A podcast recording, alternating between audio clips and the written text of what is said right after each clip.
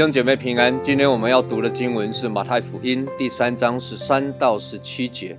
当下耶稣从加利利来到约旦河，见了约翰，要受他的洗。约翰想要拦住他，说：“我当受你的洗，你反倒上我这里来吗？”耶稣回答说：“你暂且许我，因为我们理当这样尽诸般的义。”于是约翰许了他。耶稣受了洗，随即从水里上来。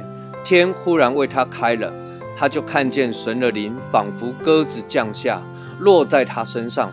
从天上有声音说：“这是我的爱子，我所喜悦的。”耶稣来到施洗约翰的面前，主动要受施洗约翰的洗，这是令人讶异的事情。约翰洗礼是悔改的洗，但耶稣本身是无罪的。希伯来书四章十五节，因我们的大祭司并非不能体恤我们的软弱，他也凡事受过试探，与我们一样，只是他没有犯罪。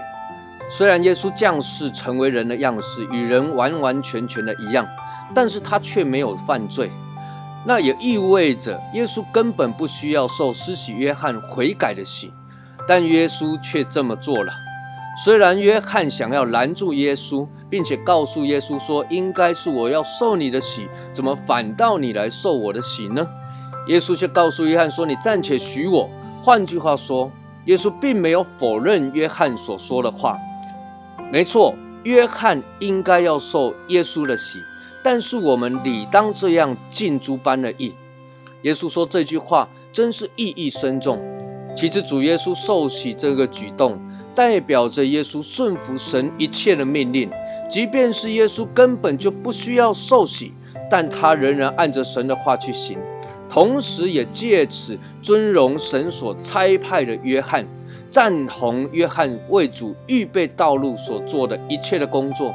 亲爱的弟兄姐妹，我们服侍神，不只要做喜欢做的事情，也要做应当做的事情，不只做应当做的事情。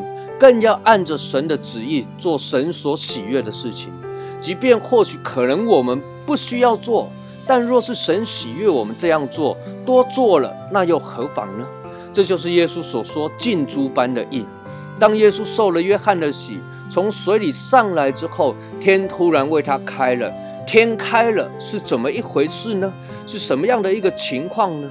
恐怕我们不容易去想象，也很难理解。不过，圣经给我们一些可以理解的画面，就是神的灵仿佛鸽子降下，这是眼睛所看得见的，不止眼见，相信在场的人也都听见了，听见天上有声音说：“这是我的爱子，我所喜悦的。”这何等波澜壮阔的一幕啊！